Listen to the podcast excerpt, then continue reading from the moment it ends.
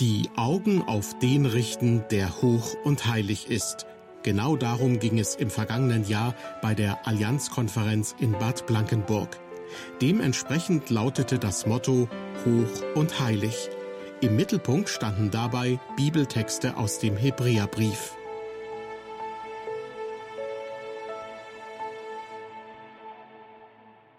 Herzlich willkommen zur Sendereihe beim Wort genommen. Diesmal beginnen wir mit einer vierteiligen Beitragsreihe zum neutestamentlichen Hebräerbrief. Alle vier Bibelarbeiten dazu, die wir in wöchentlichem Abstand ausstrahlen, wurden im vergangenen Jahr bei der 124. Allianzkonferenz in Bad Blankenburg gehalten. Veranstalter war die Deutsche Evangelische Allianz, ein Netzwerk von Christen aus verschiedenen Kirchen und Gemeinden, zu dessen Glaubensbasis sich auch der IRF als Medienunternehmen bekennt. Die erste Bibelarbeit, die Sie hier gleich hören können, trägt den Titel Hoch und heilig, das ist kein Selbstläufer. Der ehemalige Bischof Dr. Hans-Jürgen Abromeit geht der Frage nach, was ist eigentlich das christliche Erbe Europas? Und wie kann dieses christliche Erbe lebendig gehalten werden? Denn ein Selbstläufer ist es nicht, sondern wird immer mehr in Frage gestellt. Auf der Suche nach Antworten bezieht sich Hans-Jürgen Abromeit auf das zweite Kapitel des Hebräerbriefes. Die Verse, die er daraus liest, werden von ihm nach der Übersetzung der Basisbibel zitiert. In Greifswald wurde in den letzten Wochen das Rockmusical Jesus Christ Superstar aufgeführt. Und im Theater Vorpommern ist eine grandiose Open-Air-Vorstellung gelungen. Fast alle Vorstellungen waren ausverkauft. Das gesamte Ensemble hat eine tolle Leistung gebracht. Und daran kam auch dann die Ostsee-Zeitung nicht vorbei die einzige regionale Tageszeitung, die wir an der Küste da oben haben und bis 1989 das Zentralorgan der SED im Bezirk Rostock. Ausgerechnet einem Journalisten aus dieser alten Zeit, ja, sowas gibt es noch, der immer noch bei der Zeitung arbeitet, wird die Berichterstattung über Jesus Christ Superstar übertragen. In der Ausgabe der Ostsee-Zeitung vom letzten Dienstag kommt er auch nicht umhin, die Aufführungen zu loben, aber er lässt als einzige Stimme aus dem Publikum eine in Greifswald stadtbekannte Altkommunistin zu Wort kommen und diese sagt, Jesus Christ Superstar habe sie künstlerisch überzeugt, aber das Thema habe ihr gar nicht gefallen. Das Thema Jesus Christus gefällt nicht. Diese Aussage stößt heute weithin auf Zustimmung. Ja, es gibt natürlich die anderen, die sind begeistert. Es gibt auch viele, bei denen macht Jesus Christus nach wie vor Eindruck, obwohl sie ihm gar nicht mit ihrem Leben so persönlich nahe kommen. Aber nicht nur bei Altlinken, auch bei Neulinken und Rechten, bei Intellektuellen und bei weniger Gebildeten gibt es auch eine Reserve.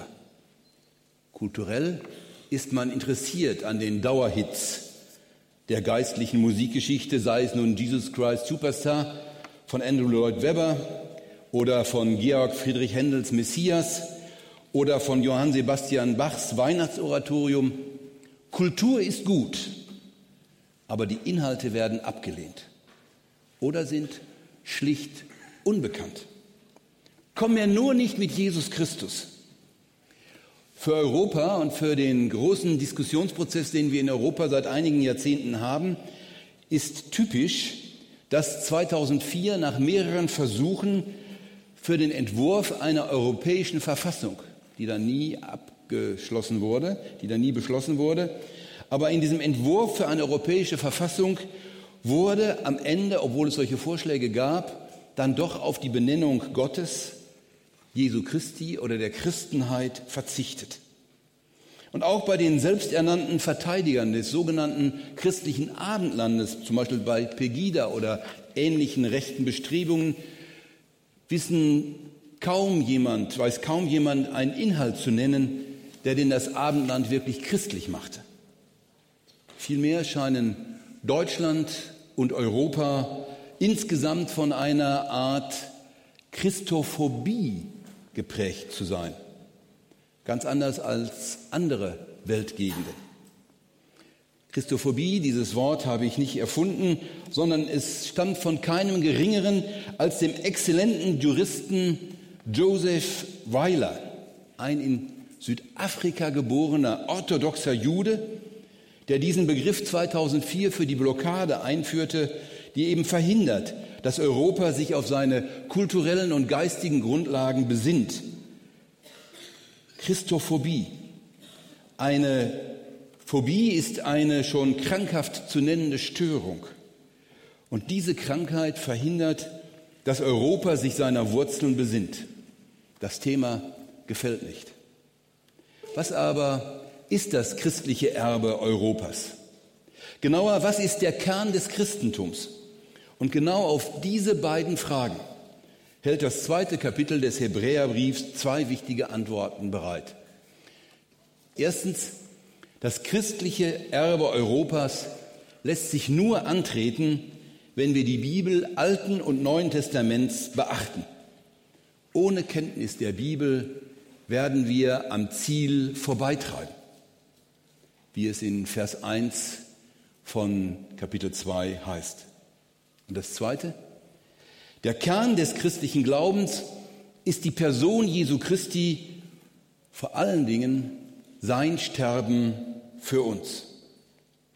Hebräer 2 teilt sich in zwei Abschnitte, einen kürzeren, der uns warnt, die große Rettungstat Gottes und die Bibel nicht zu missachten, und einen längeren, der auf eine ganz eigene und einmalige Art und Weise das Wesen Jesu Christi herausarbeitet.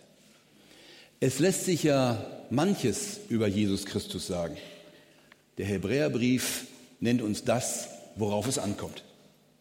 Erstens, sich an das Wort Gottes halten. Zielverfehlung ist so ungefähr das Schlimmste, was einem im Leben passieren kann. Übrigens ist mir das mal mit Bad Blankenburg so gegangen. Vor vielen Jahren, ich war noch nicht Bischof und kam noch aus Schwerte in Westfalen und sollte hier einen Vortrag bei einer Konferenz halten. Nicht so eine große, sondern eine, die hier im Allianzhaus stattfand.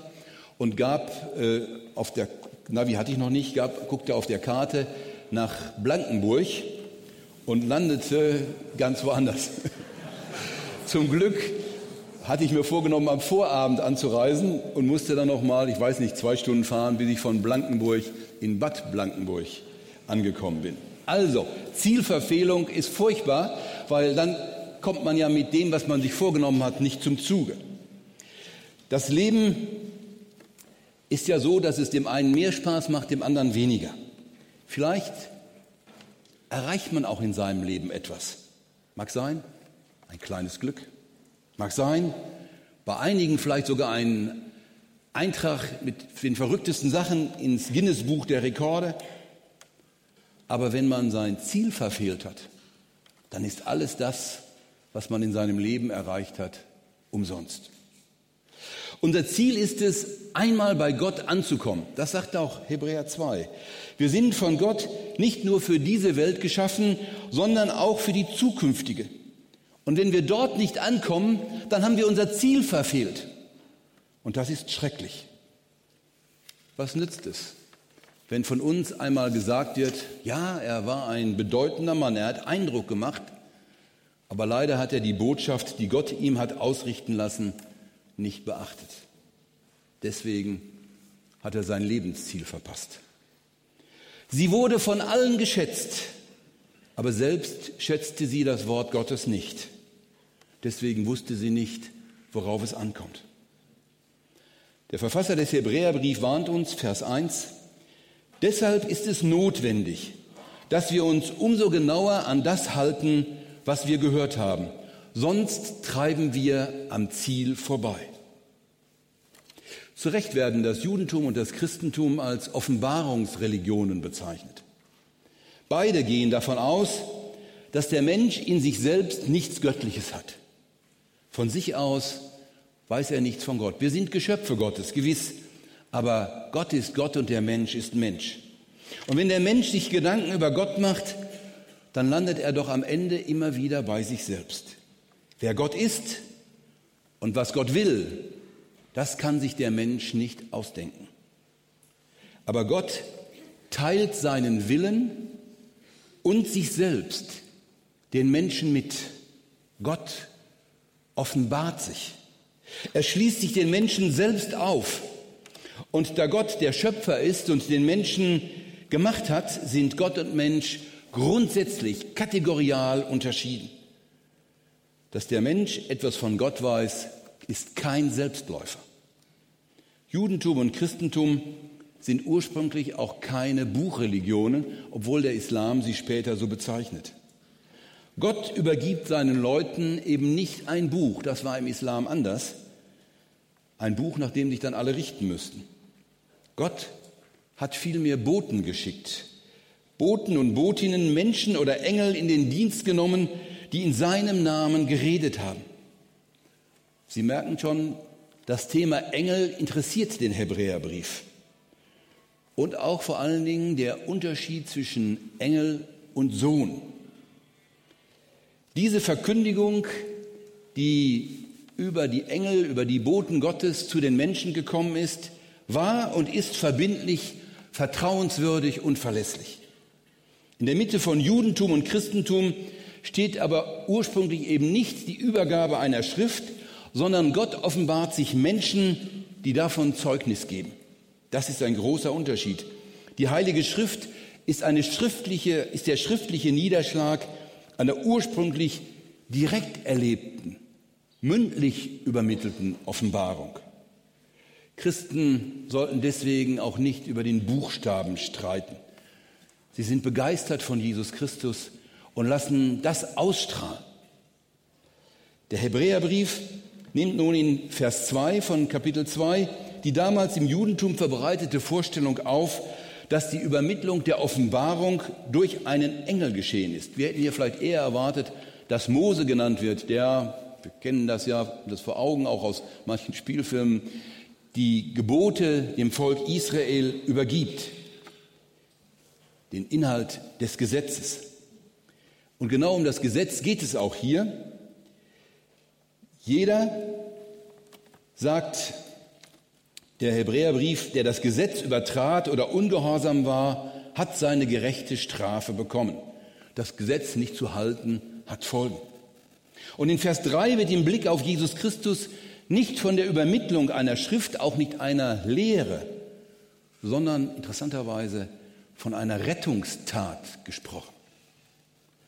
Wie sollen wir dann erst davonkommen, wenn wir die große Rettungstat missachten? Große Rettungstat, sagt die Basisbibel. Andere Übersetzungen reden hier von Seligkeit, Luther, oder Heil, die katholische Einheitsübersetzung.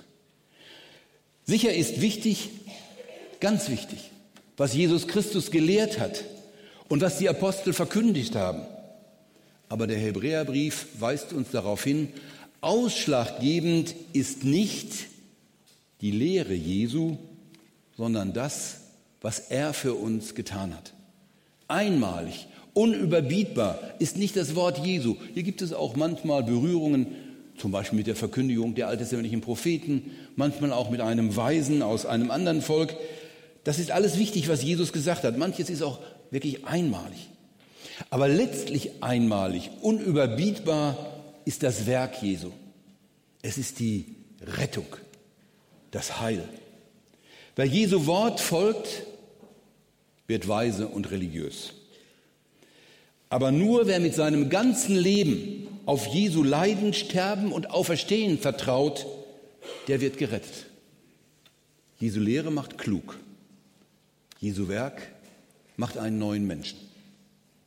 Aber es besteht nun keine Angst, kein Gegensatz zwischen Lehre und Werk Jesu. Im Grunde hat Jesus mit seiner Lehre ja schon auf sein Werk hingewiesen, das, was er für uns getan hat. Der Anfang der Rettung liegt, Vers 3, schließlich darin, dass der Herr selbst die Rettung verkündet hat. Das wurde uns von Ohrenzeugen zuverlässig bestätigt.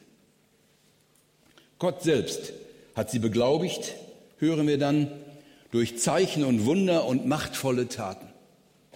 Schließlich bestätigt Gott diese Botschaft, indem er bei ihrer Verkündigung seinen Geist, den Heiligen Geist, austeilt, wie und wann er will.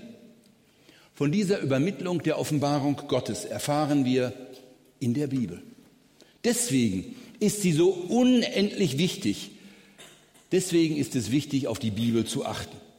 Die Bibel selbst ist nicht das Heil, aber wir erfahren von ihr, in ihr von diesem Heil, von dieser Rettung. Und ein Leben ist eben umsonst, das von dieser Rettung nichts weiß und nicht aus diesem Heil lebt. Nach dieser ersten Aufforderung, die Offenbarung Gottes in der Bibel zu suchen, damit wir das Ziel nicht verfehlen, spitzt der Hebräerbrief die Botschaft noch einmal zu. Zweitens, der Kern des christlichen Glaubens ist das Sterben Jesu Christi für uns. Es geht dabei um die Anteilhabe an Gottes zukünftiger Welt. Dieses Ziel sollten wir nicht verpassen. Den Zugang zu der zukünftigen Welt eröffnen nicht die Engel. Vers 5. Die künftige Welt, von der hier die Rede ist, hat Gott ja nicht den Engeln unterstellt. Ich sagte schon, die Engel wurden damals im Umfeld des Hebräerbriefes der Adressaten dieses Briefes hochgeschätzt. Ja, sagt der Verfasser, die sind wichtig, aber sie sind längst nicht so wichtig wie Jesus Christus. Und die ganze folgende Argumentation mit Schriftzitaten, also Zitaten aus dem alten, unserem Alten Testament, hat nur dieses eine Ziel, den grundlegenden Unterschied zwischen Engeln und dem Sohn und Jesus Christus zu begründen. Auch wenn Gott in der Menschwerdung Jesu Christi Jesus, so heißt es dort, für eine kurze Zeit seines Erdenlebens geringer gestellt hat als die Engel, Vers 7 hat er ihm doch am Ende alles zu Füßen gelegt. Vers 8. Jesus ist ganz in die Tiefe gekommen, damit er von Gott ganz in die Höhe erhöht wird.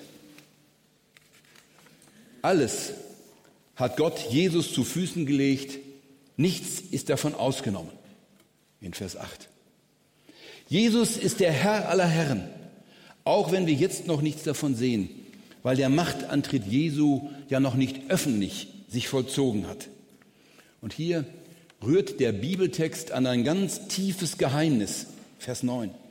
Jesus trägt Ehre und Herrlichkeit als Krone, weil er den Tod erlitten hat. Denn Gott wollte in seiner Gnade, dass sein Tod uns zugute kommt. Es ist ein Paradox. Jesus ist erhöht worden, weil er sich selbst erniedrigt hat. Gott hat Jesus geehrt, weil Jesus selbst auf seine Ehre verzichtet hat. Wir wissen, die Krone, die Jesus trägt, ist die Dornenkrone. Das ist schon das Symbol dafür, dass diese Krone das Leid in sich schließt. Seine Ehre ist, dass er für uns ganz nach unten gegangen ist. Das Leiden und Sterben gehört bei Jesus untrennbar zu ihm hinzu. Wir haben als Herrn nicht einen Jesus, einen Glaubenshelden. Das hat man immer wieder aus ihm zu machen versucht. Nein, Jesus war kein Siegertyp. Er war und ist ein ganz normaler Mensch, der gelitten hat und für seine Überzeugung gestorben ist. Nicht das Siegen, sondern das Leiden ist zu seiner Signatur geworden. Aber das galt nicht nur damals. Auch heute geilt diese Welt nach Siegertypen. Nur kein Loser, nur kein Verlierer sein. Der Beste ist, der bei Facebook die meisten Likes hat. Da kann man, wie wir gehört haben, auch schon mal 200.000 kaufen. Hauptsache, man kommt dann groß raus. Und wenn das Gesicht oder die, die Figur nicht so ist, dass man damit eine Siegerin wird, kein Problem. Der Schönheitschirurg wird es schon richten. Gott will den Himmel voll haben. Mit ganz normalen Menschen. Er will ja viele Kinder in seine Herrlichkeit bringen. Deshalb hat er den, der sie zur Rettung führen sollte, durch Leiden zur Vollendung gebracht. Jesus ist für uns zum Verlierer geworden, damit er uns in den Himmel bringt. Wer vor Gott treten will, muss heilig sein, sonst vergeht er. Wir sind als Menschen aber nicht heilig, sondern sündig. Wir haben in unserem Leben immer wieder Dinge getan, die vor Gott nicht bestehen können. Und deswegen brauchen wir Vergebung. Wem vergeben ist, der wird fähig, vor Gott zu treten. So sind wir nicht heilig, aber Jesus macht uns heilig und bringt uns so ans Ziel, in die Ewigkeit, zu Gott. Wir stehen hier, das ist theologisch sehr anspruchsvoll, vor einem der vielleicht wichtigsten Themen des Neuen Testaments, weil nämlich zwei Aspekte des Leidens Christi voneinander unterschieden, aber auch in ihrer Eigenheit miteinander verbunden werden. Diese Aspekte des Leidens Christi sind einmal das Mitleiden und das Sühneleiden, das Schuldvergeben durch Christi Tod. Häufig, das ist die Lage in, unserer Kirche, in unseren Kirchen, wird das heute getrennt. Da sind die einen, die vertreten eine politische Theologie und sie sind aufgebracht, verständlicherweise finde ich, aufgebracht von all dem Elend, das auf dieser Welt geschieht und dem die Menschen ausgeliefert sind. Die Armut, der Hunger, der Missbrauch. Und dann betont man, dass Jesus Christus dieses Elend geteilt hat und solidarisch mit uns Menschen mitgelitten hat. Es gibt kein Elend, das Jesus nicht gekannt hat.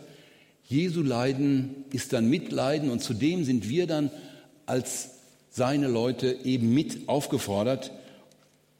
Und da sind dann die anderen, die die Schuldhaftigkeit der menschlichen Existenz besonders betonen jeder Mensch ist Sünder und zutiefst erlösungsbedürftig. Und sie wissen um den tiefen Graben zwischen Mensch und Gott. Und Sünde hat ja im Deutschen etwas mit Trennung zu tun. Wir wissen das bei uns im Norden Stralsund, der Strehlersund, das ist, die, ist das Meer, die Trennung zwischen der Insel Rügen und dem Festland. Sünde trennt den Menschen von Gott. Gott ist heilig und der Mensch ein Sünder. Und da gibt es kein Hinüber und kein Herüber. Und nur weil Jesus stellvertretend für die Sünden einer ganzen Menschheit gestorben ist, nur deswegen ist Vergebung möglich. Und nur so macht er diejenigen, die an ihn glauben, heilig und eröffnet ihnen neu einen Zugang zu Gott. Und das Interessante ist, das, was bei Menschen oft auseinanderfällt, der Hebräerbrief verbindet diese beiden Bedeutungen miteinander und sagt, das ist wichtig, dass wir das zusammenhalten. Der Sohn, Jesus wird vollendet, indem er mit den Menschen mitleidet. Das ist eine, zumal für die Antike, ungeheure Aussage. In Jesus ist ja Gott selbst auf dem Plan. Indem er sich für den Menschen hingibt, opfert Gott sich selbst für seine Menschen und leidet. Und das ist in den Denkvoraussetzungen der Antike unglaublich. Gott leidet. War Gott nicht unwandelbar und deshalb unfähig zu leiden?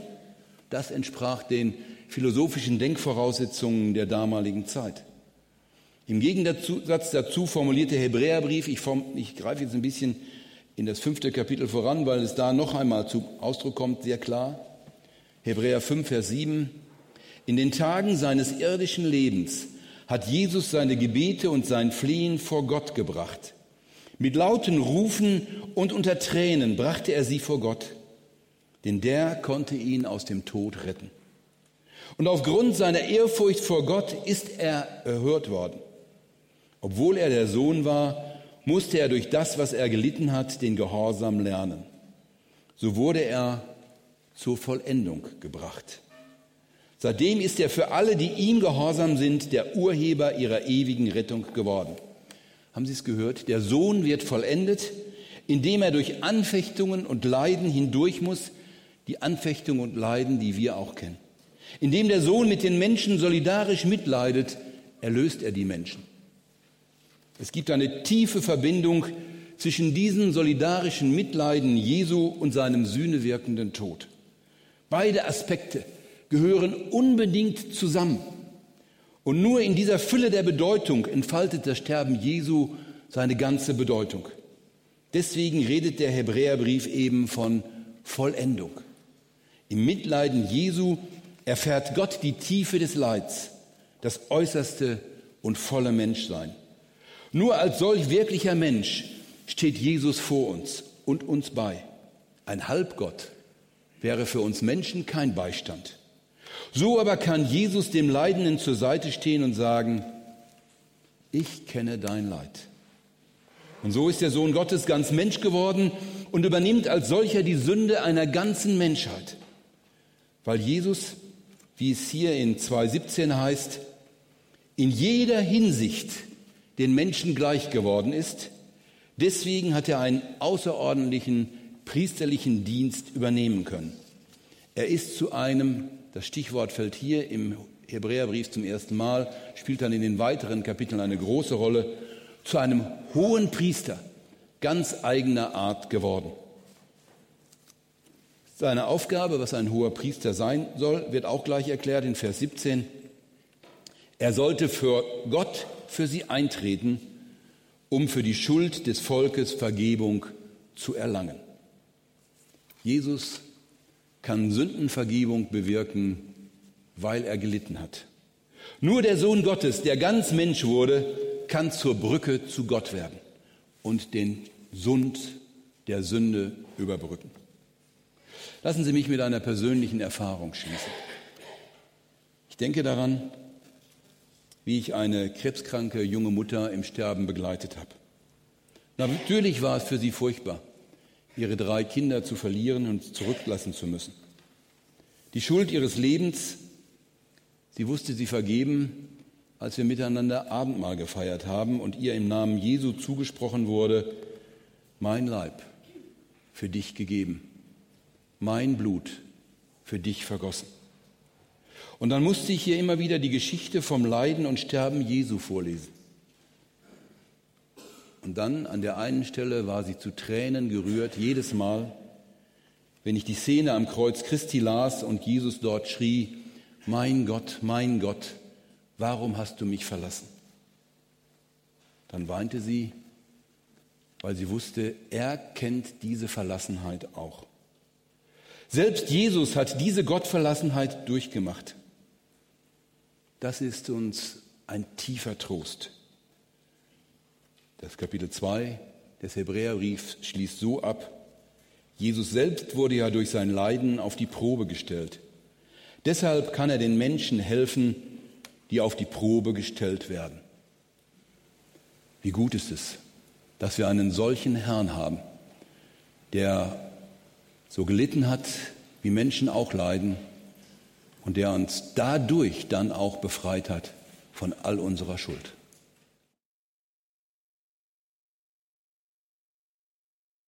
Hoch und heilig, das ist kein Selbstläufer. Sie hörten eine Bibelarbeit zum zweiten Kapitel des Hebräerbriefes von Dr. Hans-Jürgen Abromeit. Er hat sie im vergangenen August bei der Allianzkonferenz in Bad Blankenburg gehalten, kurz bevor er im September als Bischof in den Ruhestand verabschiedet wurde. Sein Zuständigkeitsbereich war der Sprengel Mecklenburg und Pommern der evangelisch-lutherischen Kirche in Norddeutschland. Ihnen ein herzliches Dankeschön fürs Zuhören. Gottes Segen mit Ihnen.